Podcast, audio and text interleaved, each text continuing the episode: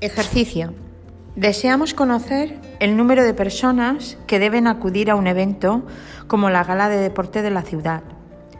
El servicio tiene un precio de venta de 50 euros, mientras que cada servicio tiene unos costes variables de 22 euros. Calculados los costes fijos, comprobamos que para dar este servicio debemos asumir un total de 2.000 euros por este concepto. Debemos calcular el número mínimo de personas que deben acudir para no obtener pérdidas.